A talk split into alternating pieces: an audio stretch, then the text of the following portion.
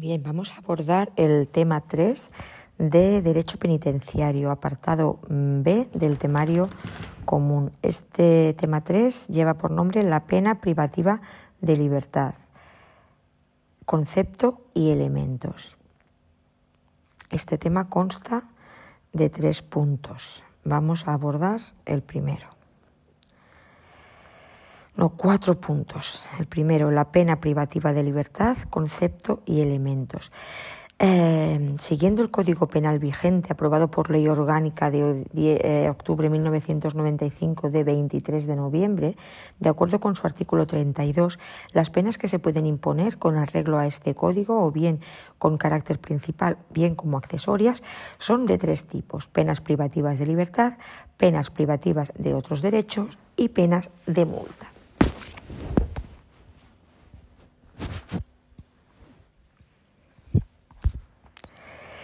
Nuestro Código Penal establece en el artículo 35 que son penas privativas de libertad la prisión permanente revisable, la prisión, la localización permanente y la responsabilidad personal subsidiaria por impago de multa. Sobre la pena de prisión se ha escrito mucho desde todos los ámbitos del saber, casi siempre para posicionarse en una u otra de las siguientes dos posturas. La primera postura es aquella que postula su abolición y su constante crisis por constituir un ejemplo malsano de la sociedad, que castiga bajo el eufemismo de la reeducación, cuando en realidad lo que está haciendo es apartar a las personas que infringen las normas de la sociedad capitalista. Es la conocida tesis abolicionista ciertamente escasa y de por menor utópico en las sociedades actuales, aunque sin menospreciar el propósito de humanización del sistema y crítica de sus aspectos más negativos. Constituye un elenco de buenas intenciones útiles hoy día solo para sociedades simples. Y la otra postura es aquella que la defiende como un mal escenario, según Galdía Valdés en su exposición de motivos de la LOGP, que lo seguirá siendo durante mucho tiempo pese a los cambios sociales y a los cambios políticos. Es la conocida tesis justificacionista que reviste el mal de la pena de la calidad de bien como un mal útil. La prisión, desde que sustituyó a las penas corporales y a la de muerte, es la pena preferentemente utilizada y predominante hoy día en los ordenamientos penales de todos los países. Y aunque también ha crecido el acervo de penas alternativas a la prisión, es difícil imaginar el momento en el que pueda ser sustituida por otra de distinta naturaleza, que evitando los males y defectos inherentes a la reclusión pueda servir en la misma o en mejor medida a las necesidades requeridas por la defensa social. Vamos a ver pues cuál es, el concepto y los elementos de la pena privativa de libertad. La pena es definida como aquella privación o restricción de bienes jurídicos impuesta conforme a la ley por los órganos jurisdiccionales al culpable de una infracción penal. Sirve esta definición para todas las penas. Sin embargo, a nosotros nos interesa la pena privativa de libertad, la cual se define como aquella pena impuesta como tal por el Estado a través de sus tribunales de justicia, que restringe al condenado su libertad ambulatoria al obligarle a permanecer recluido en un lugar destinado al efecto, quedando sometido a un régimen de vida que hace que otras libertades y derechos queden asimismo limitados según la definición dada por Abel Tellez. Cada autor gusta en cada manual de aportar su grano de arena con una definición personal del campo de estudio. Es así como podemos hacer un repaso por los distintos autores destacados del derecho penal que aquí limitaremos a cuatro clásicos y una aportación reciente para luego tomar de esta los elementos comunes.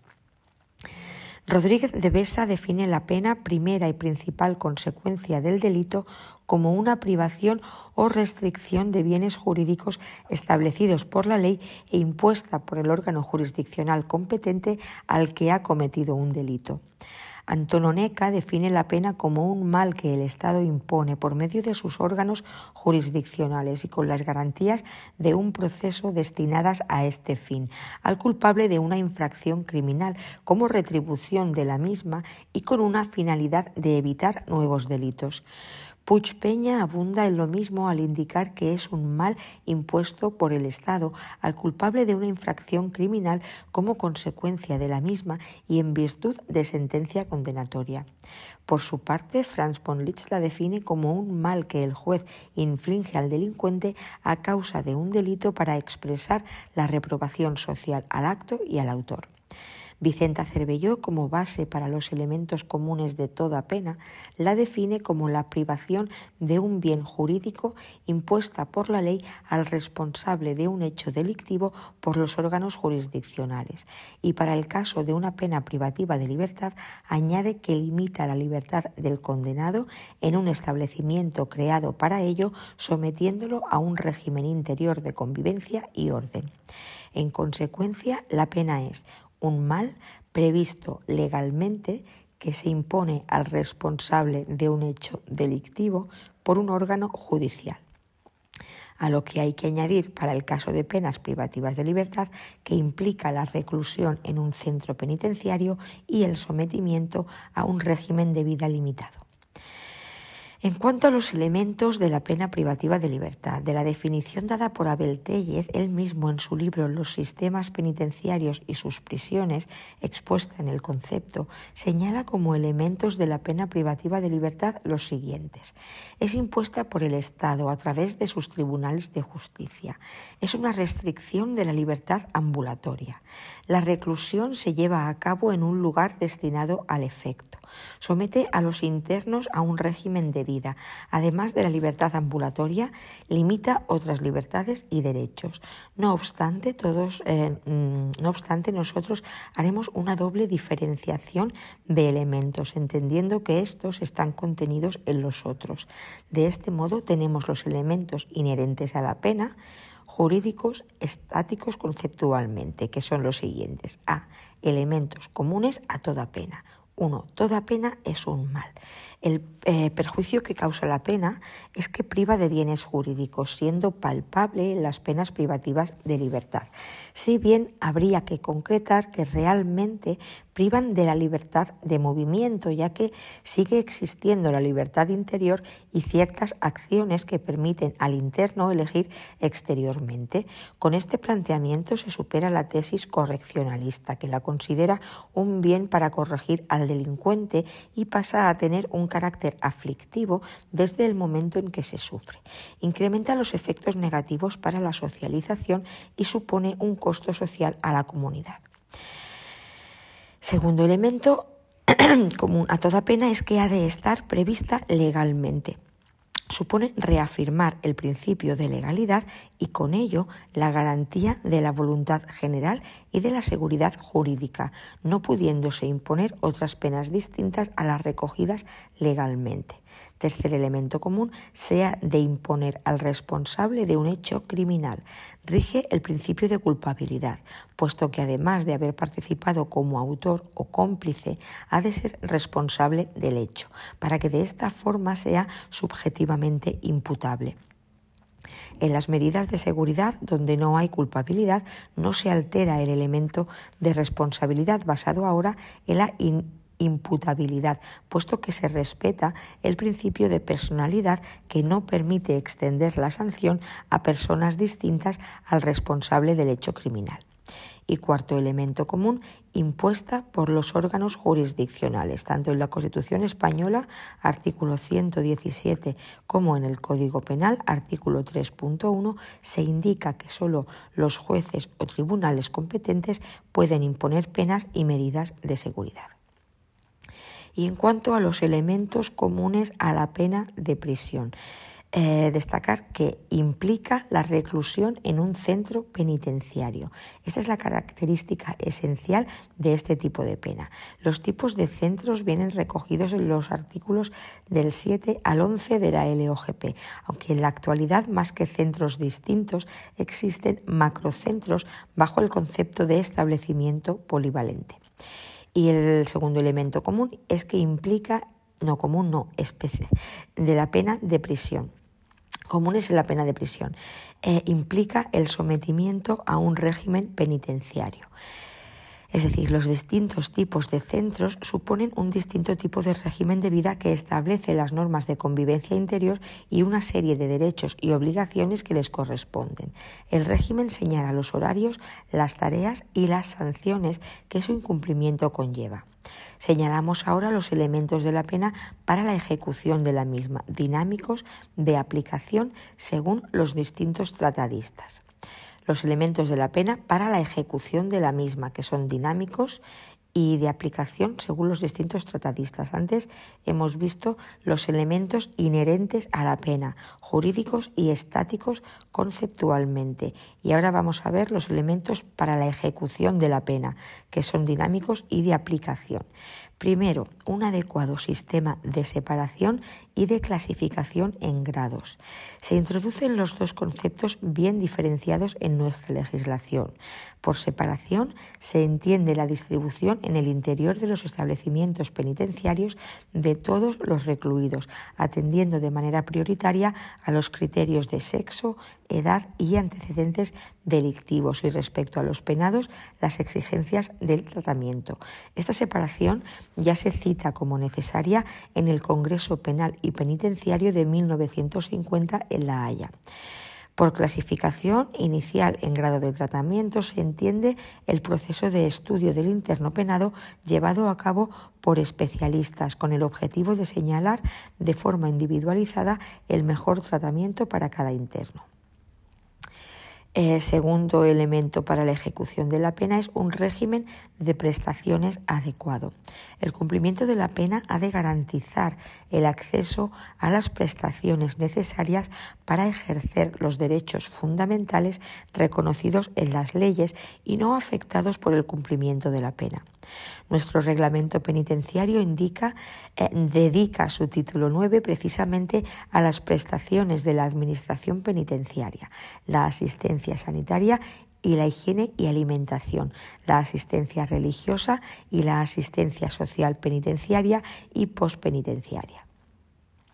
Tercer elemento de aplicación, un régimen disciplinario justo y humano. Se trata de señalar las normas necesarias para que toda comunidad de personas pueda convivir adecuadamente, para lo cual se exige la observancia de una disciplina cuyo incumplimiento origina la correspondiente sanción, pero se trata de un régimen disciplinario que venga reflejado en las normas y se base en el trato justo, de acuerdo con la ley y humano, que no origine perjuicio gratuito.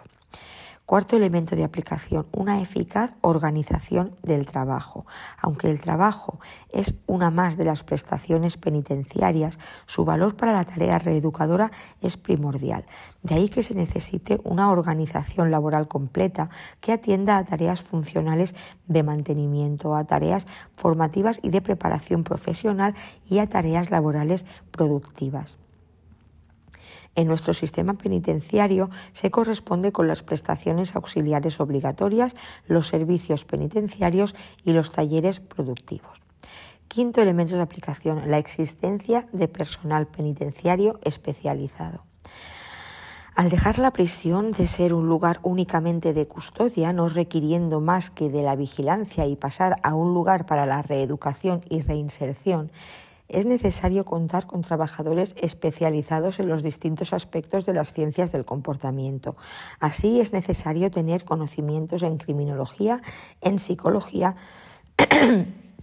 en educación, en leyes, etc. Como afirma Cuello Calón, el funcionamiento del funcionario de prisiones es el agente más eficaz para conseguir la reforma del recluso, pero siempre que esté formado para tal misión. Sexto elemento de aplicación es un control judicial de la ejecución penal. Cuestión esta que es más bien reciente en España, desde la LOGP, que establece la figura del juez de vigilancia penitenciaria. Hasta entonces, la tarea judicial se limitaba al dictado de la sentencia, cuya ejecución era de la Administración penitenciaria. Ahora, con el juez de penas, se ejerce un control independiente sobre todos los actos administrativos y se convierte en garante del derecho de los internos, tanto de los derechos fundamentales como del tratamiento penitenciario. El actual Código Penal de 1995 se abstiene sobre el modo de cumplimiento de la pena privativa de libertad, remitiendo a las leyes, en este caso la Ley Orgánica General Penitenciaria, que en su artículo 72.1 indica las penas privativas de libertad se ejecutarán según el sistema de individualización científica, separado en grados, el último de los cuales será el de libertad condicional conforme determina el Código Penal. En nuestro país, la LOGP introduce el sistema de individualización científica separado en grados, cuyos antecedentes los encontramos en el derecho de 25 de enero de 1968, que supuso una profunda modificación del sistema progresivo clásico. El sistema regulado en la ley penitenciaria establece una continuidad de los sistemas penitenciarios europeos más avanzados, fundamentalmente el sueco, el italiano y francés, pero que tiene peculiaridades propias se caracteriza por una gran flexibilidad, ya que permite que el penado pueda ser situado inicialmente en cualquier grado, salvo el de libertad condicional, sin perjuicio de las novedades introducidas por la Ley Orgánica 7-2003 de 30 de junio, por la Ley Orgánica 5-2010 de 22 de junio y la Ley Orgánica 1-2015 de 30 de marzo, que ha introducido la pena de prisión permanente revisada y que podrá ser impuesta únicamente en supuestos de excepcional gravedad, asesinatos especialmente graves, homicidio del jefe del Estado o de su heredero, de jefes de Estado extranjeros y en los supuestos más graves de genocidio o de crímenes de lesa humanidad en los que está justificada una respuesta extraordinaria mediante la imposición de una pena de prisión de duración indeterminada, es decir, prisión permanente, si bien sujeta a un régimen de revisión exigiendo tiempos mínimos de cumplimiento de condena para poder disfrutar de permisos de salida, suspensión de la condena y concesión de la libertad condicional. No obstante, esta pena no constituye una suerte de pena definitiva en la que el Estado se desentiende del penado. Al contrario, se trata de una institución que compatibiliza la existencia de una respuesta penal ajustada a la gravedad de la culpabilidad con la finalidad de reeducación a la que debe ser orientada la ejecución de las penas de prisión. Se trata en realidad de un modelo extendido en el derecho comparado europeo que el Tribunal eh, Europeo de Derechos Humanos ha considerado ajustado a la Convención Europea de Derechos Humanos, pues ha declarado que cuando la ley nacional ofrece la posibilidad de revisión de la condena de duración indeterminada con vistas a su conmutación, remisión, terminación o libertad condicional del penado, esto es suficiente para dar satisfacción al artículo 3 del convenio. Por ello, tal y como establece el artículo 72.3 de la LOGP, siempre que de la observación y clasificación correspondiente de un interno resulte estar en condiciones para ello, podrá ser situado inicialmente en grado superior, salvo el de libertad condicional, sin tener que pasar necesariamente por los que le preceden. Bien, vamos a hacer un repaso al desarrollo histórico de la pena privativa de libertad. A la hora de ocuparnos del desarrollo histórico de la prisión como pena, hemos de partir de una premisa explicitada por todos los tratadistas de un modo u otro. Se trata de diferenciar entre los antecedentes de la pena de prisión, es decir, tratar de considerar el hecho de encerrar a las personas como un hecho acaecido a lo largo de la historia de la humanidad, pero considerando dicho encierro como custodia, retener y custodiar a los detenidos hasta el momento del juicio. Y por otro lado, la aparición de la pena de prisión, es decir, diferenciar entre los antecedentes de la pena de prisión, considerar el hecho de encerrar a las personas como un hecho acaecido a lo largo de la historia de la humanidad, pero considerando dicho encierro como custodia, retener y custodiar a los detenidos hasta el momento del juicio y la aparición de la pena de prisión, que se trata de la consideración de la privación de libertad como una pena propiamente dicha, consecuencia de la decisión tomada en juicio. Ahora son retenidos y custodiados como pena. Los tratadistas hacen fluctuar las fechas a partir de las cuales se puede considerar que apareció la pena de prisión como tal, principalmente por estar muy unida a las elaboraciones teóricas que la justifican y que se exponen en el apartado siguiente.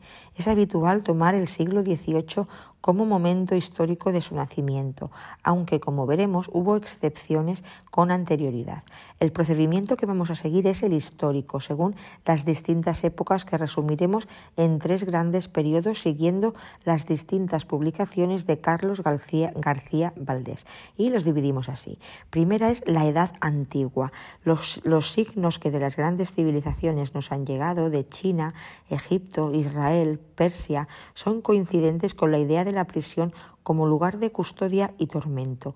En Grecia la cárcel era un medio de retener a los deudores hasta que pagaban, siendo el lugar donde, les, eh, donde los encerraban eh, la propia casa del acreedor, quedando como esclavo suyo o manteniéndolo solo a pan y agua. Se trata de una medida coactiva para forzar al deudor a pagar al acreedor.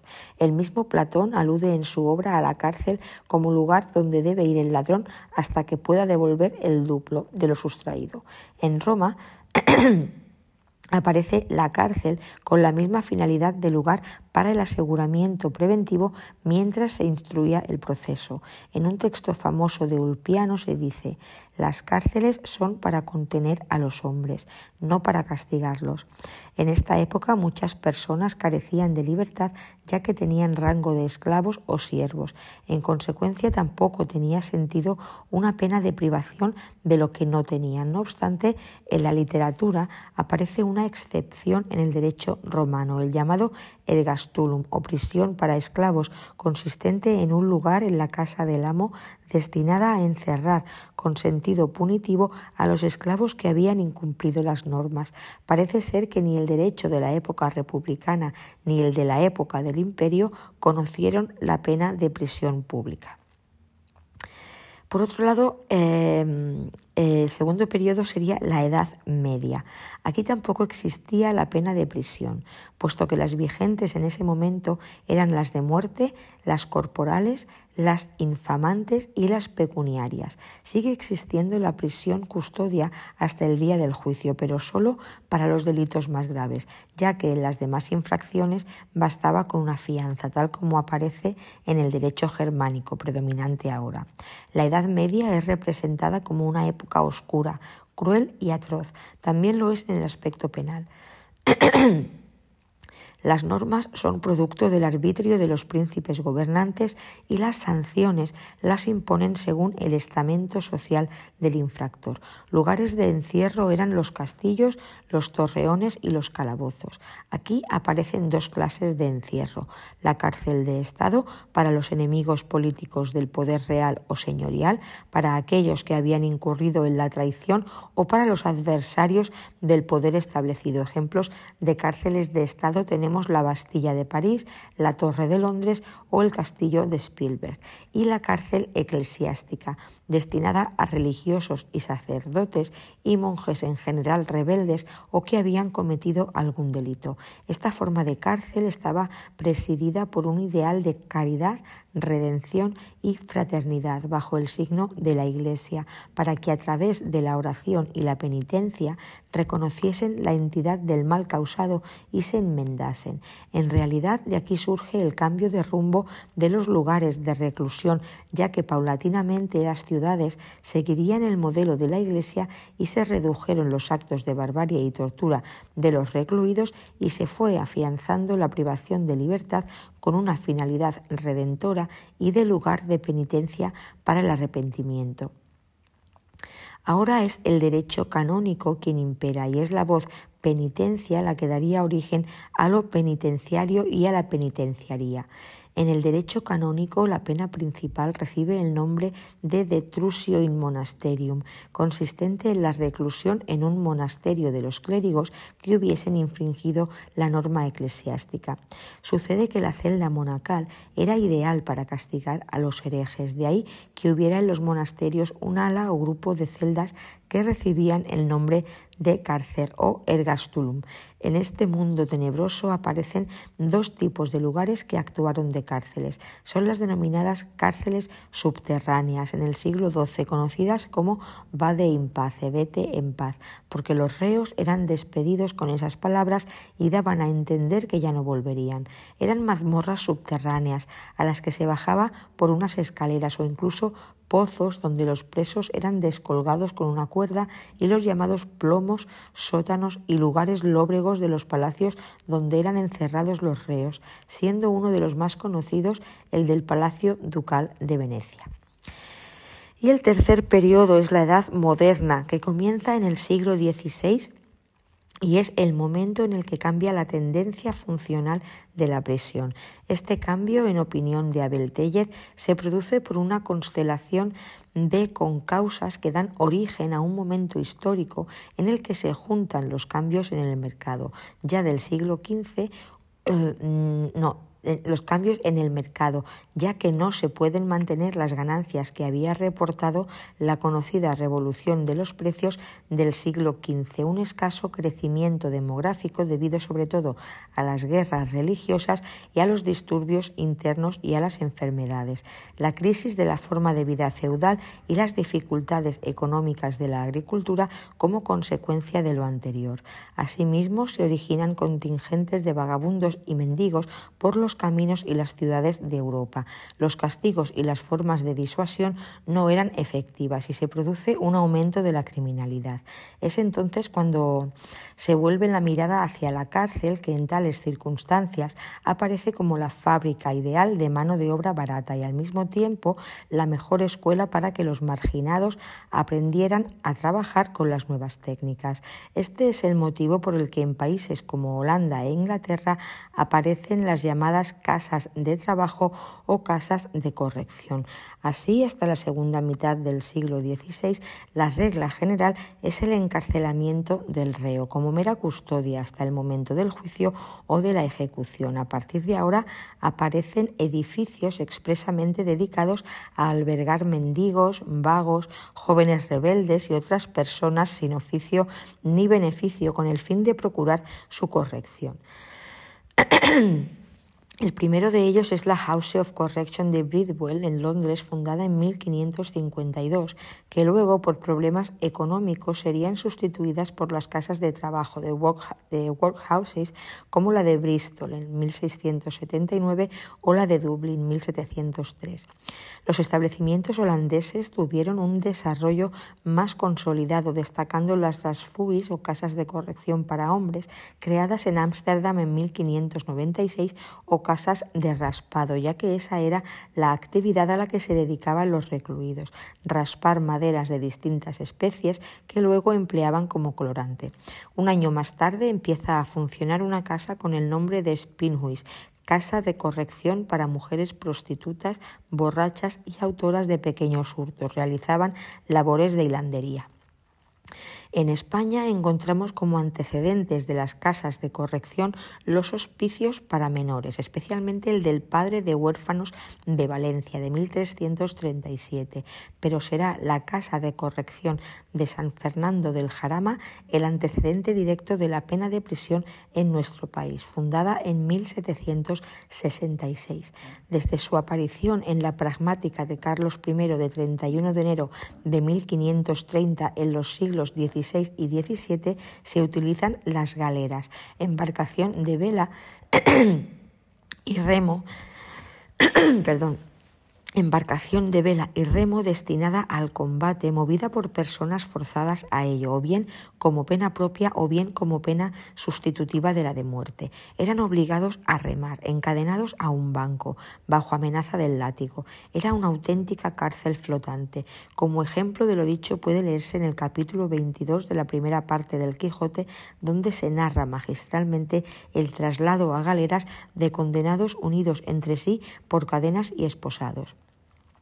La evolución de la pena en España pasa por las galeras o presidios navales, los presidios militares en África, los presidios militares peninsulares y a partir de 1834 los presidios civiles. Luego es en el siglo XVIII cuando se produce el paso decisivo a la concepción autónoma de la prisión. De ahí la diferencia entre cárcel, encierro custodial hasta el juicio o pronunciamiento de la pena y presidio, lugar donde se cumplen las penas privativas de libertad. Es en este momento cuando encontramos las dos primeras manifestaciones de establecimientos penitenciarios propiamente dichos, es decir, lugares construidos específicamente para servir de prisión. Son el Hospicio de San Michel en Roma en 1704 a iniciativa del Papa Clemente XI y la prisión belga de Gante en 1773 bajo la iniciativa del burgomaestre Jean-Philippe Villain en el siglo no, Jean-Philippe Villain XIV, construidas con la base teórica de las aportaciones de Bentham, cuyo pensamiento es el primero en vincular arquitectura y sistema penitenciario sobre las bases del utilitarismo, siendo su obra cumbre la concepción del panóptico.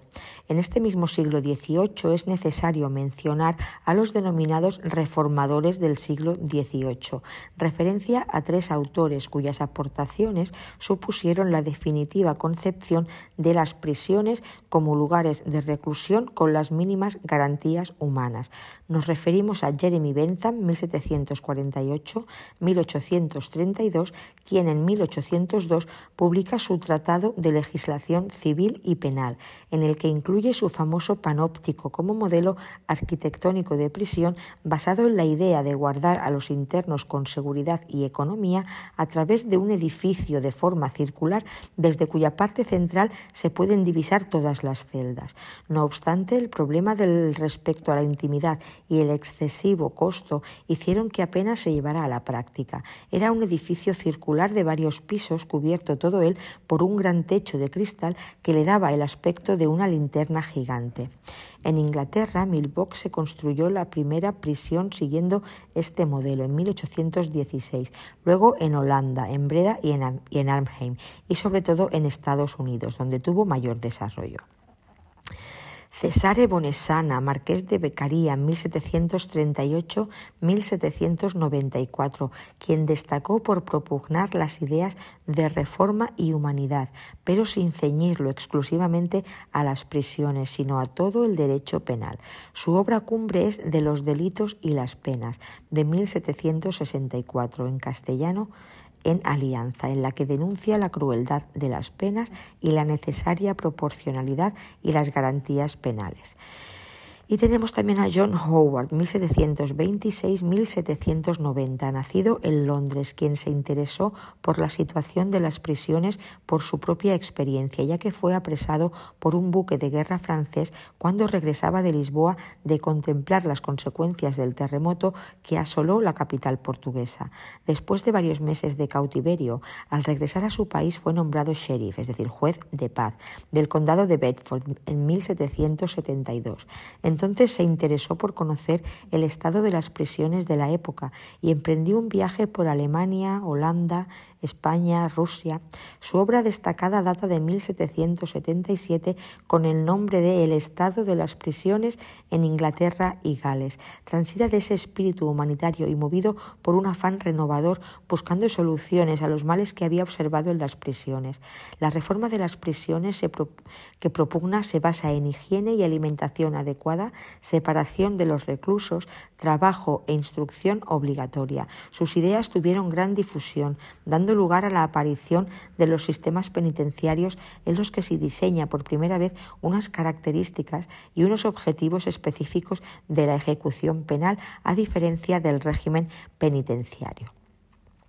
Aquí el sistema penitenciario es entendido como el conjunto de principios fundamentales que informan la ejecución de las penas y medidas privativas de libertad dentro de un ordenamiento jurídico, mientras que el régimen penitenciario hace referencia al conjunto de normas o medidas que persiguen la consecución de una convivencia ordenada y pacífica que permita alcanzar en el establecimiento la consecución de los principios del sistema penitenciario. España también tuvo a sus reformadores, que según Abel Tellez son Bernardino de Sandoval, allá por 1564, cuando escribió del cuidado que se debe tener con los presos pobres. Cerdán de Tallada, quien en 1574, diez años después, publica Visita a la cárcel y a los presos. Manuel de Lardizábal en 1782 con su obra Discurso sobre las penas, donde difunde las ideas de la Ilustración. Concepción Arenal, nombrada en 1864 visitadora general de prisiones y escribiendo en 1891 El visitador del preso, donde indica las directrices que han de seguirse en las visitas a las prisiones y premisas como la clasificación adecuada, la humanidad en el trato o la necesidad de instrucción. Bien, y llegamos al punto 3, donde vamos a hablar de las elaboraciones teóricas sobre su origen y justificación. Como hemos visto en el desarrollo histórico, la pena de prisión ha tenido un largo recorrido de los albores de la humanidad, que no siempre fue considerada una pena. Este sentido es más bien reciente. Como hace Abel Tellez, podemos distinguir entre A. La cárcel custodia y B. La cárcel pena. Nos interesa aquí esta concepción, según la cual hasta el siglo XVI la regla general del encarcelamiento es la custodia del reo hasta el momento del juicio o de la ejecución, pero esta tendencia custodial cambia en el siglo XVI debido a un factor general y a cuatro factores específicos que recogemos de Abel Tellez. El factor general es el caldo de cultivo para que prosperen los otros cuatro. Este factor general alude a la muerte del hombre medieval y el nacimiento del hombre renacentista, la muerte del método aristotélico y el nacimiento del método racional. Es, en definitiva, el nacimiento del humanismo, como una rebelión contra el pensamiento cristiano y sobre la base del renacer del hombre del hombre erudito de la antigüedad clásica, momento en el que el ser humano pasa a percibirse no como un ser de naturaleza depravada, sino como titular de derechos y libertades que pueden ser privados o restringidos mediante la reacción penal. En segundo lugar, tenemos un factor de carácter político criminal. Debido a la crisis del modelo de vida feudal y debido al detrimento de la economía agrícola, unido a la expansión de los núcleos urbanos, a partir de finales del siglo XV y principios del XVI, Europa se encuentra arrasada por legiones de pequeños delincuentes cuya miseria era mayor que su maldad, según expresión de von Hetting, que asaltaban caminos y ciudades. Contra ellos se organizan batidas de ciudadanos, por vecinos honrados para perseguir a los malhechores hasta una distancia de cinco leguas desde su pueblo o ciudad. En tercer lugar tenemos el factor penológico. Las penas de muerte y las corporales no son efectivas en estos momentos, no son lo suficientemente intimidatorias para frenar el auge de la delincuencia. Es ese un criterio funcional, en tanto que argumenta Voltaire es más útil, es más útil para el Estado que los presos. es más útil para el Estado que los presos trabajen en obras de titularidad pública a que se les mate, en cuyo la utilidad solo es para el verdugo que cobra por sus actos. No será hasta el siglo XVIII, con la llegada de los iluministas, que se cuestione definitivamente la pena de muerte. En este sentido van las indicaciones de Beccaria. Cuarto factor es el socioeconómico. Este factor es puesto como origen de la pena de prisión por una destacada corriente doctrinal abierta por Foucault. El nacimiento de la pena privativa de libertad se interpreta como la consecuencia del incipiente capitalismo preindustrial. También Melosi y Pavarini sitúan la cárcel en un contexto histórico de la utilización de mano de obra barata. El objetivo, en opinión de Barata, es el dominio y la explotación como sustitutivos del castigo, para lo cual se crean toda una serie de estructuras sociales cerradas. La escuela, la fábrica, el cuartel y, por supuesto, la prisión, que es a la vez destino y génesis de los delincuentes. Y por último, el factor religioso. Siguiendo con la idea del trabajo en las prisiones, el mismo es concebido no como aspiración para obtener ganancia, sino como tormento y fatiga. El trabajo en los lugares de encierro adquiere una finalidad que trasciende a lo laboral, concibiéndose como un instrumento redentor del recluso. Esta es una idea religiosa de redimir las almas de los pecadores mediante una dura disciplina de trabajo. Con la concurrencia de todos estos factores, comienza a aparecer en toda Europa durante la segunda mitad del siglo XVI una serie de casas de corrección que deben ser consideradas como la primera manifestación de la concepción moderna de la pena privativa de libertad. El siguiente paso es el conocido en penología como de los sistemas penitenciarios, filadélfico, Auburn, progresivo, siendo en el siglo XVIII cuando encontramos las dos primeras manifestaciones de establecimientos penitenciarios, es decir, lugares construidos específicamente para servir de prisión el Hospicio de San Michel de Roma, debido a la iniciativa del Papa Clemente XI, construido en 1704, y la prisión de Gante, construida bajo la iniciativa de Jean-Philippe Villain en 1773. Se inicia así la denominada por Abel Tellez arquitectura penitenciaria, bajo la, bajo la base teórica de Bentham, cuyo pensamiento es el primero en vincular arquitectura y sistema penitenciario. En el momento actual, el edificio conocido como prisión es el lugar donde se cumple la pena del mismo nombre, siguiendo evolucionando en relación a la arquitectura. Se pretende atender las necesidades del interno para paliar las deficiencias que le han abocado al delito. Nos encontramos así con la prisión modular, que ha ido dando paso a otras concepciones como son las creadas según estilo libre, distribución de los módulos de una forma abierta según estilo pueblo, que viene a reproducir una pequeña agrupación de módulos según el tipo de interno que albergue y según estilo rascacielos, es decir, superposición espacial de módulos en un edificio de varias plantas. Por último, a modo de resumen, Neumann divide la evolución de la pena de prisión en las siguientes cuatro etapas. Primera, periodo anterior a la sanción de privación de libertad, donde el encierro constituye el medio de asegurar la persona física del reo para su ulterior enjuiciamiento. Segunda, periodo de explotación, en el que el Estado se da cuenta que el condenado puede ser un valor económico, para lo cual procede a encarcelar a los malhechores como medio de asegurar la realización de un trabajo. Tercera, periodo correccionalista y moralizador, propio de las instituciones que se crean en el siglo XVIII y principios del XIX. Nos referimos a los hospicios y casas de corrección. Y cuarta, periodo de readaptación social o resocialización, basado en la individualización de la pena, el tratamiento penitenciario y en la atención pospenitenciaria.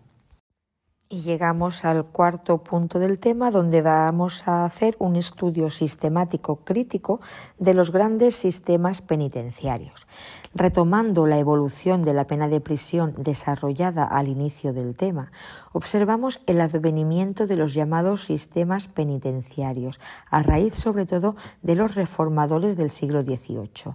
Abel Tellez ha realizado una adecuada distinción entre sistema penitenciario, entendido como el conjunto de principios fundamentales que informan la ejecución de las penas y medidas privativas de libertad dentro de un ordenamiento jurídico y régimen penitenciario entendido como el conjunto de normas o medidas que persiguen la consecución de una convivencia ordenada y pacífica que permita alcanzar en el establecimiento la consecución de los principios del sistema penitenciario, dentro del cual, a su vez, hay que distinguir un régimen penitenciario general o normativo, aquel que viene diseñado en una norma legal o reglamentaria para todos los establecimientos de un sistema penitenciario y un régimen penitenciario interno, que sería aquel establecido para cada establecimiento por sus normas de régimen interior. Esto explica la diversidad de ejecuciones penales, dado que dentro de un sistema penitenciario puede haber varios regímenes penitenciarios normativos, abierto, cerrado, etc. Y dentro de cada uno de ellos diferentes normas de régimen interior. En este sentido, nos interesa en este tema la exposición de los distintos sistemas penitenciarios habidos tras las reformas operadas en el sentido legislativo por Becaría, en el aspecto arquitectónico por Bentham y en el aspecto humano e higiénico por Howard, a través de su famoso informe The State of the Prisons in England and Wales, 1777, donde pone de manifiesto las múltiples deficiencias observadas en sus visitas visitas a centros penitenciarios del país. Estas ideas fueron acogidas con gran entusiasmo en Europa, pero donde realmente calaron fue en los Estados de América, de los Estados Unidos de América del Norte. De los cuatro sistemas que vamos a desarrollar, solo el progresivo es propiamente europeo. A su vez, cada sistema también está vinculado a un determinado estilo arquitectónico. El filadélfico a la construcción radial, el auguriano a la construcción de pabellones laterales y progresivo con distintas morfologías que al final se emparentará con el estilo paralelo. En los antiguos manuales se describen especialmente cuatro sistemas penitenciarios. Tanto Ignacio Verdugo como Josep María Tamarit, Abel Tellez o Vicenta Cervelló los exponen con detenimiento y más antiguamente el propio Carlos García Valdés se dedicó a ello. A ellos nosotros añadiremos el sistema implantado en la LOGP. El primer sistema pues es el sistema, el sistema celular filadélfico o pensilvánico.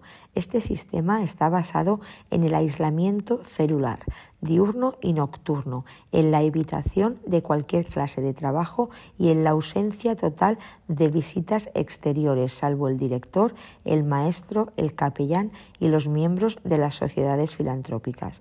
El origen lo encontramos en las colonias británicas en América del Norte, concretamente en Pensilvania, donde el creador de esta colonia, William Penn, jefe de la secta cuáquera, modificó las duras normas inglesas que castigaban con pena de muerte casi todos los delitos y los que no se castigaban con penas corporales y mutilaciones. Estos eran incompatibles con los principios cuáqueros, grupo religioso que defendía la no violencia. William Penn limitó la pena de muerte al delito de homicidio y sustituyó las penas corporales y las mutilaciones por penas privativas de libertad.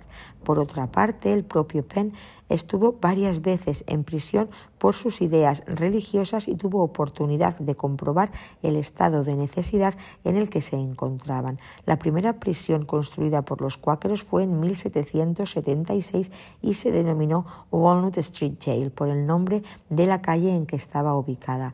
En realidad se trataba de la adaptación de un viejo edificio en el que se construyó un pabellón de dos plantas con 30 celdas separadas por un corredor. De seguida resultó estrecho y pequeño para contener el aumento de reclusos, por lo que se construyeron dos nuevas prisiones, la Western Pennsylvania Penitentiary en 1818 en las proximidades de Pittsburgh, que fue el primer establecimiento donde se aplicó el régimen celular, caracterizándose su régimen por el aislamiento absoluto en la celda sin realizar ningún tipo de trabajo y también se construyó la Eastern Philadelphia Penitentiary, creada en 1829 en Filadelfia, obra del arquitecto inglés Edward Haviland. En cuanto a las características de este sistema pensilvánico, destacan las siguientes. A. Aislamiento total. Los reclusos permanecen confinados en la celda tanto de día como de noche y durante todo el tiempo de condena.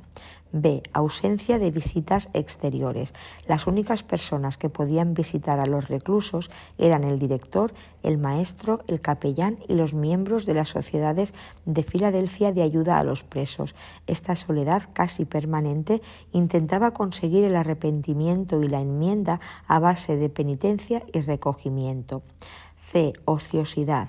Los cuáqueros consideraban que el trabajo distraía a los reclusos de su recogimiento y arrepentimiento. Sin embargo, luego se admitió el trabajo como medio de romper la monotonía de sus vidas, pero realizado en las propias celdas y generalmente de tipo rutinario y carente de sentido de higiene y alimentación adecuada. Las normas de higiene, tanto en las celdas como en las demás habitaciones, eran muy estrictas.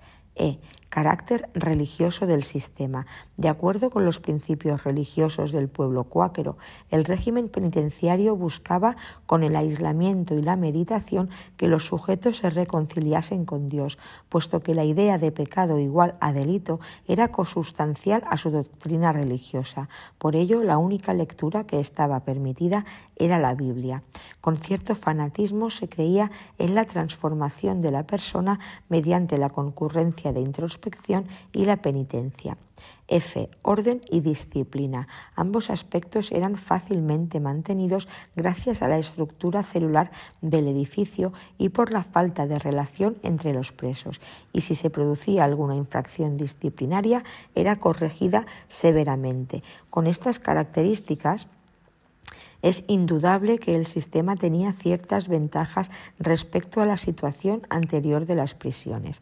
Así resalta la separación entre los presos, lo que evitaba la corrupción y el contagio de enfermedades, tan habitual en épocas anteriores. Con esta separación, los delincuentes profesionales no pervierten a los primarios. Otras ventajas son la imposibilidad de evasiones, las escasas posibilidades de alteraciones del orden y la disciplina, la exigencia de un reducido número de trabajadores encargados de la custodia y mantenimiento del orden, la facilidad para mantener las condiciones higiénicas del establecimiento y el innegable efecto intimidatorio del encarcelamiento, tanto para el preso como para la colectividad. Pero al lado de las ventajas también aparecen unas desventajas o limitaciones de este sistema, que son el peligro que representa la soledad para la salud psíquica, lo que ha dado lugar a las conocidas psicosis carcelarias. El desarrollo del trabajo no buscaba ningún tipo de formación, sino solo el entretenimiento, que en ningún caso satisfacía el ansia creativa del ser humano.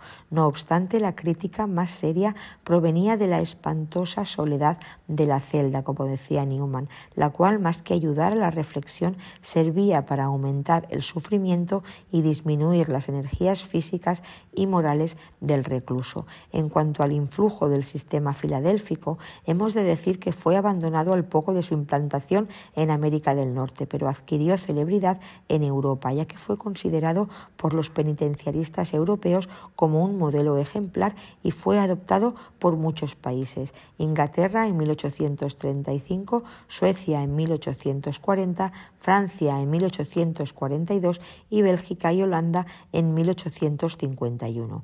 En España no se adoptó, salvo en la cárcel modelo de Madrid, que fue construida por orden de Alfonso XII en 1876, inspirándose en su arquitectura en los principios promulgados por el sistema filadélfico. El segundo sistema del que vamos a hablar es el sistema de Auburn. El sistema auburiano tiene su origen en los intentos de reforma penitenciaria que a finales del siglo XVIII se emprendieron en el estado de New York. En concreto, en 1796, el general Schuller logró que se aprobase una ley que autorizaba la construcción de dos prisiones, una en la ciudad de New York y otra en la ciudad de Albany, la capital del estado, aunque se abandonó esta última redundando en el presupuesto de la primera, naciendo así la prisión de Newgate, inaugurada en 1799, formada por dos recintos independientes, uno para hombres y otro para mujeres. En Londres ya existía una cárcel histórica con este mismo nombre, Newgate, eh, que databa de 1086. Pero rápidamente la prisión de Newgate en Albany quedó masificada porque se nombró una comisión que designó en 1816 la ciudad de Auburn, actualmente en el estado de Maine, como la sede de la nueva prisión que empezó a funcionar en 1818 bajo el sistema filadélfico. Sin embargo, en 1921 toma posesión como director de la prisión de Auburn el capitán Elan Lynch, que era un hombre duro, inteligente e insensible a los sufrimientos de los presos y que no tenía ninguna fe en la reforma de los penados e impuso un severo sistema regimental consistente en el aislamiento celular nocturno, pero combinado con vida en común y trabajo durante el día con una disciplina severa que infringía castigos corporales frecuentes, el silencio absoluto, prohibición de contactos exteriores, no permitiendo recibir visitas ni de familiares. Auburn también se llenó y la comisión encargó al propio Lynch que eligiese a 100 reclusos de buena conducta y habilidad para que construyeran una nueva prisión en New York, en la ribera del río Hudson, en un paraje descampado denominado Mount Pleasant, donde existía una cantera de mármol. En 1828 terminaron las obras y Lynch es nombrado director de la prisión de Sing Sing expresión indígena que significaba piedra sobre piedra, arrastrando consigo el sistema que había impuesto en Auburn a su nuevo destino. El interés ahora no es la soledad para la enmienda y reflexión, sino la producción en los talleres penitenciarios, con marcado interés económico. Las características del sistema auburiano, conocido auburniano, conocido como el de la regla del silencio, son a aislamiento celular nocturno para evitar la promiscuidad y la corrupción entre los presos y facilitar el descanso después de trabajar durante el día. B. Vida en común durante el día para el trabajo. Había dos tipos de trabajos, en los talleres en el interior de la prisión y los trabajos en el exterior, en canteras de piedra y mármol. C. La regla del silencio. Todas las actividades de la prisión, incluido el trabajo en común, estaban dominadas por la regla del silencio. Para Lynch, el silencio era la columna vertebral de su sistema penitenciario. No obstante, esta regla no supuso una total incomunicación de los ya que estos desarrollaron múltiples sistemas de comunicación no verbal, con espejos, con golpes en las paredes, con gestos, incluso en el modo de arrojar arena en los corredores de disciplina mantenida sobre la base de castigos crueles. Todas las infracciones a las reglas del establecimiento eran inmediatamente corregidas con una serie de castigos corporales que iban desde los azotes con látigo normal hasta el empleo del látigo de nueve colas. E. Prohibición de contactos exteriores. Los reclusos estaban totalmente aislados del mundo exterior, ya que no se les permitía recibir ninguna clase de visita. F. Enseñanza elemental. Los reclusos recibían un grado de enseñanza muy elemental, solo lectura y nociones de aritmética. La enseñanza profesional estaba prohibida para evitar la competencia con los trabajadores libres. En cuanto a las ventajas de este sistema, se destacan el trabajo en común que rompe la monotonía y la ociosidad del modelo filadélfico, evitando los efectos perniciosos del silencio absoluto. En cuanto a la regla del silencio, su ventaja era que evitaba la contaminación entre los reclusos. Las críticas que se han realizado resaltan precisamente el sentido contrario a la naturaleza humana de la regla del silencio, ya que es imposible hacer vivir a la persona completamente callado, cuando además posee la facultad del habla para convertir las ideas en palabras y reflejar los sentimientos. También se ha criticado el sistema de castigos corporales, los cuales no solo no corrigen, sino que aumentan el odio y la inadaptación social de los que los sufren, aparte de la degradación y la humillación que supone tanto para los reclusos como para sus ejecutores. En cuanto a su influjo, este, este sistema se extendió por la mayoría de prisiones de Estados Unidos, Sing Sing, San Quintín Cannon City, ya que se adaptaba mejor que el filadélfico al sentido práctico de los norteamericanos, trabajo y disciplina. Quizá por ese motivo no tuvo aceptación en Europa y tampoco en España, aunque algunos de sus postulados sí fueron recogidos en la Ley de Bases para la Reforma Penitenciaria de 1869 que señalaba el aislamiento nocturno y el trabajo diurno en común. Y llegamos al tercer tipo, los sistemas progresivos. Son denominados así en plural porque, como veremos, se trata de varias manifestaciones que tienen la nota en común de recoger todos los sistemas penitenciarios precedentes, convirtiendo cada uno de ellos en una fase de un proceso gradual por el que el interno irá progresivamente, de ahí el nombre pasando, irá pasando progresivamente. Así, el recluso comenzará su itinerario penitenciario en un periodo de aislamiento absoluto, como en el sistema filadélfico, pasado el cual el aislamiento se limita a la noche, dedicando el día al trabajo comunitario, como en el sistema auburniano, para después de un periodo de trabajo fuera del establecimiento culminarse con la salida en libertad condicional y de esta a la definitiva. El nacimiento de estos sistemas tuvo su sede en la práctica prisional, pues sus inventores fueron cuatro directores de prisiones europeas que pretendieron encauzar favorablemente el innato deseo de libertad de los reclusos, estimulando su comportamiento para que en función del mismo la intensidad y duración de la pena fuera disminuyendo progresivamente, con lo que el interno en esta nueva concepción deja de ser un sujeto pasivo del sistema penitenciario para convertirse en un agente que dispone, a través de su comportamiento y de su trabajo, de la posibilidad de conseguir una libertad anticipada, con lo cual también se introduce la indeterminación de la pena es la aportación europea concretada en cuanto personajes de la historia penitenciaria. En España se introduce el sistema progresivo por mediación del coronel Montesinos. Manuel Montesinos y Molina, comandante del presidio de San Agustín en Valencia desde 1834, quien vino a proponer en práctica de una forma personal las previsiones legales contenidas en la Ordenanza de Presidios del Reino de 1834, donde se contenía una clasificación que obligaba a la separación de los menores de 18 años y los condenados por penas infamantes. Se preveía un sistema de vida en común nocturno y diurno y se establecía la rebaja de las penas por el trabajo. Montesinos se inspiró en una ideología reformadora y humanista centrada en la persona y no en el delito. De ahí que se leyera en la entrada al presidio el siguiente lema La prisión solo recibe al hombre, el delito queda en la puerta. El sistema de Montesinos se divide en tres periodos. Primero, periodo de hierros. Es el primero y en él el penado se dedicaba a la limpieza y a otros trabajos interiores del establecimiento, sujeto a la cadena o hierro que por su condena le correspondía, siendo trasladado a una brigada llamada depósito hasta que era destinado a un trabajo, pasando al segundo periodo.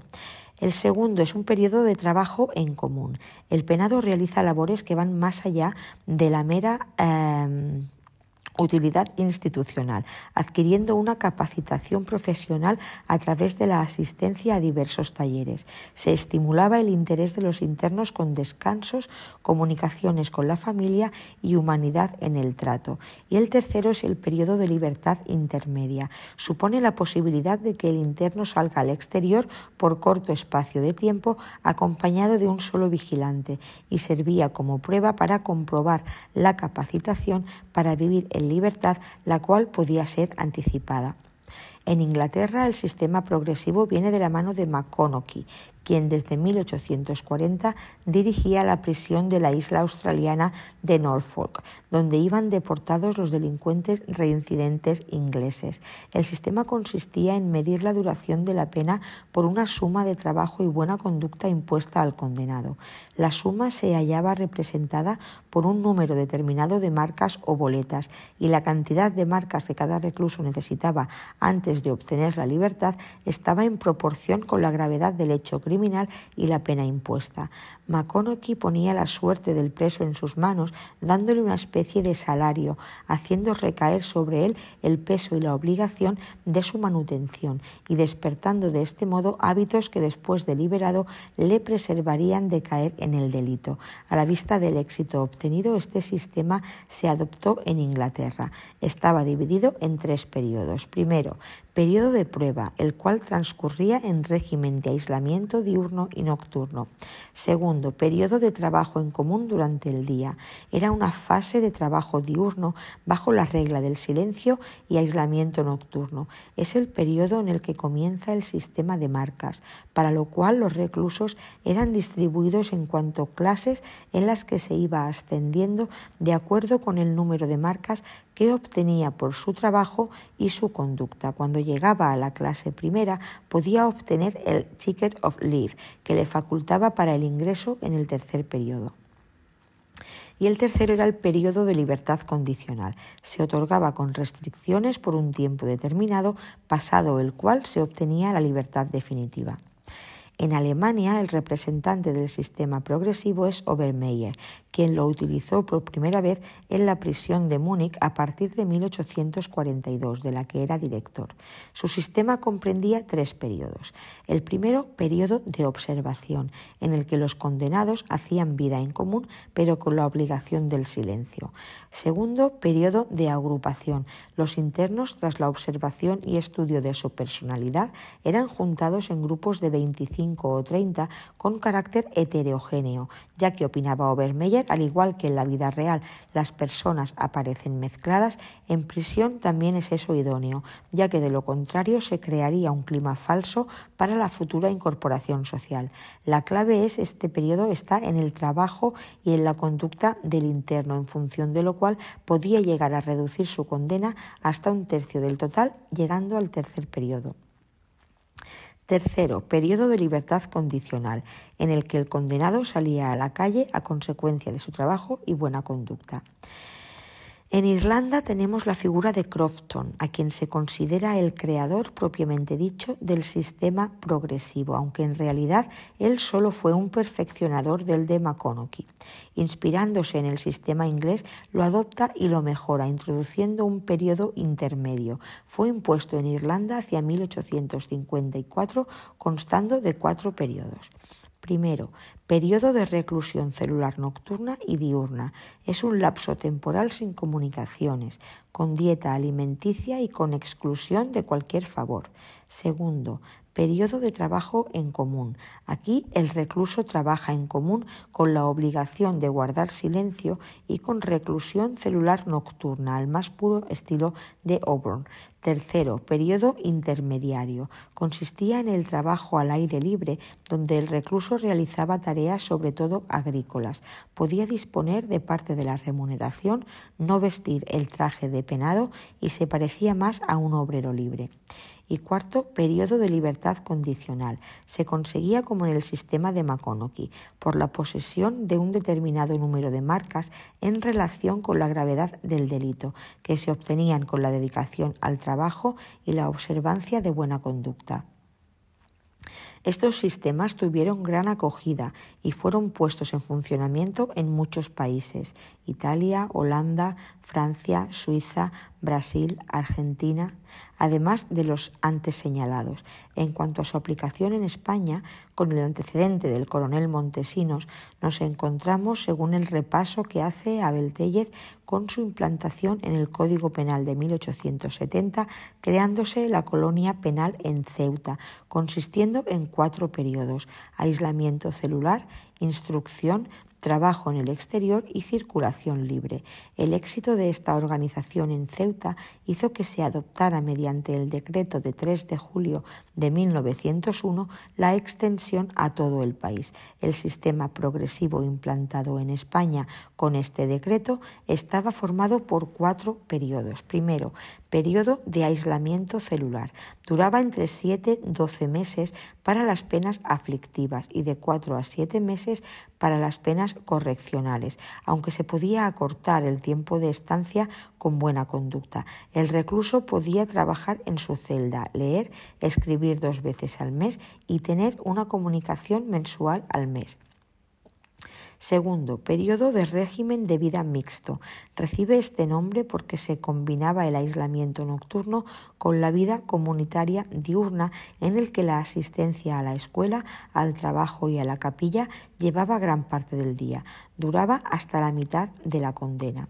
Tercero, periodo intermediario, también de vida mixta, pero con trabajos más livianos. Duraba la otra mitad de la condena. Y cuarto, periodo de gracias y recompensas, que era el equivalente a la libertad condicional.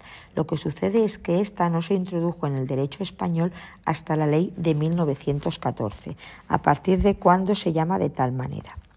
Este sistema de, progresismo objetivo se mantuvo en España hasta la reforma del Reglamento de los Servicios de Prisiones de 1956, operada en 1968 que es cuando se acuña la idea de tratamiento penitenciario basado en el estudio científico de la personalidad bajo el principio de individualización científica que será recogido en la LOGP de 1979. No obstante, ha de destacarse que en la legislación penitenciaria vigente se mantiene un poco de progresismo objetivo, para la libertad condicional, el cuarto grado del Código Penal es requisito haber estado antes en el tercero y no se aplica el sistema de individualización en estilo puro, ya que siguen perviviendo los grados o periodos, tal y como sucede en las legislaciones alemana y sueca, donde es el programa de tratamiento el que determina el régimen en el que se cumple la pena sin los encorsetamientos de los grados. Y llegamos al cuarto tema, que es el, al cuarto sistema, que es el sistema reformatorio. Se trata de una variante del sistema progresivo, solo que utilizado para la corrección de los delincuentes jóvenes. Se destacan dos manifestaciones. La primera es el reformatorio de Elmira, ubicado en la ciudad del mismo nombre en el estado de Nueva York y surge en 1876. Tomó forma bajo la dirección de Zebulon eh, R. Brockway, quien estableció un régimen cuasi militar con el fin de hacer realidad el lema de reformar a los reformables. Estaba dedicada a penados entre los 16 y los 30 años con primariedad delictiva y se organizó en tres fases, la tercera de las cuales estaba dedicada a las personas con peor conducta. Tenía la particularidad de 1. Sentencia indeterminada, puesto que cada penado necesitaba un tiempo distinto para alcanzar la reforma, el juez no debe fijar de antemano su duración. En consecuencia, la duración de la pena es relativamente indeterminada, entre un mínimo y un máximo. Segundo, clasificación de los penados. Al ingresar, el recluso es estudiado situándolo en el grado intermedio de los tres que comprende el sistema. En este grado van desprovistos de cadenas y sin uniforme, pasando a los seis meses de buena conducta al primer grado, el más favorable, donde reciben un trato preferente y mayor confianza. Si la buena conducta se consolida, se les aplica la libertad bajo palabra. Por el contrario, si una vez ubicados en el grado intermedio la conducta se caracteriza por indisciplina, se pasa al tercer grado o más restringido. Tercero, métodos de tratamiento. Para conseguir la reforma de los jóvenes se empleaban cultura física, para lo que se instaló un gimnasio provisto de aparatos para la práctica de diversos ejercicios, organización del trabajo para procurar la formación profesional, por lo que se contrataron maestros de taller en las distintas especialidades, enseñanza de la religión, instrucción cultural y un régimen de disciplina mantenida sobre la base de severos castigos a los infractores y orientada al mantenimiento del orden de la institución. Y la segunda manifestación es el establecimiento Borstal de Londres. Se deben a la iniciativa de Evelyn Bryce y tienen su origen en el establecimiento inaugurado en 1901, momento en el que comenzaron los ensayos reformadores con jóvenes reincidentes de 16 a 21 años. También están basados en la sentencia indeterminada temporalmente, ya que se limitaba a señalar que la estancia comprendería entre 9 y 3 años, dependiendo de la evolución a lo largo de los cuatro grados de que constaba el sistema. Primero, grado ordinario, también llamado de observación de una duración de tres meses. Se trabajaba en común durante el día y se recibe instrucción de noche. En todo el periodo solo se puede recibir una visita y una carta. Segundo, grado intermedio, dividido en dos secciones. En una se permite reunirse los sábados por la tarde y practicar juegos de salón en espacios cerrados. En la otra se puede jugar al aire libre e instruirse en el aprendizaje profesional. Cada sección tiene una duración de tres meses. Tercero, grado probatorio. Aquí aumentan las concesiones. Se puede leer la prensa, recibir carta cada 15 días y jugar al aire libre y en los salones interiores. Y cuarto, grado especial. Es el equivalente a la libertad condicional. Los internos trabajan sin vigilancia directa, reciben una visita o una carta por semana y pueden ser empleados en el mismo establecimiento como monitores. Los sistemas progresivos y los reformatorios han representado un avance respecto a los sistemas filadélfico y auburniano, ya que eliminaba los inconvenientes del aislamiento celular y la regla del silencio, sustituyéndola por una organización gradual en la cual la ejecución penal va perdiendo rigor, llevando al penado progresivamente a una vida comunitaria y a la libertad. Pero también se han realizado críticas como las que aluden a la inexistencia de edificios adecuados en cuanto a ambiente e instalaciones para desarrollar técnicas de corrección o aquella que ve un régimen disciplinario demasiado severo o la artificiosidad de los primeros periodos de aislamiento absoluto. Y así llegamos al sistema penitenciario por el que se cumplen las penas de prisión en los establecimientos españoles, el sistema de individuación científica. El sistema de individuación científica es la, denominación que utiliza la LOGP para designar el sistema de cumplimiento de las penas privativas de libertad, según expresa claramente su artículo 72. El sistema de individuación científica tiene su antecedente en el, derecho en el decreto de 25 de enero de 1968. Este sistema es el que vamos a estudiar a lo largo de los siguientes temas siendo sus diferencias con respecto al sistema progresivo las siguientes. A. Hay libertad de elección del grado correspondiente a cada interno en el momento de la clasificación inicial, salvo la ubicación en libertad condicional. B. Para la progresión o regresión de grado son más importantes que el delito, el tiempo de condena u otros aspectos jurídico-penales, los, criterios radicados en la persona, es decir, su comportamiento y la evolución de su personalidad.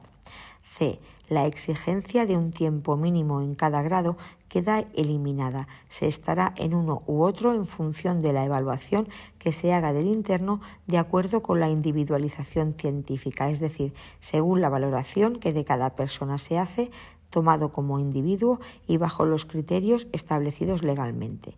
D. Se establece el principio de la diversidad de regímenes de vida. A cada grupo le corresponde una forma de vida diferente, de tal manera que sirva de motivación el más favorable para las personas que están en los más coactivos. Asimismo, también se contempla la posibilidad de atender a las personas con alteraciones mentales. Además, en el artículo 100.2 del reglamento penitenciario se señala el principio de flexibilidad, con lo cual echa por tierra cualquier vestigio de sistema progresivo propiamente dicho. Y hasta aquí el tema 3.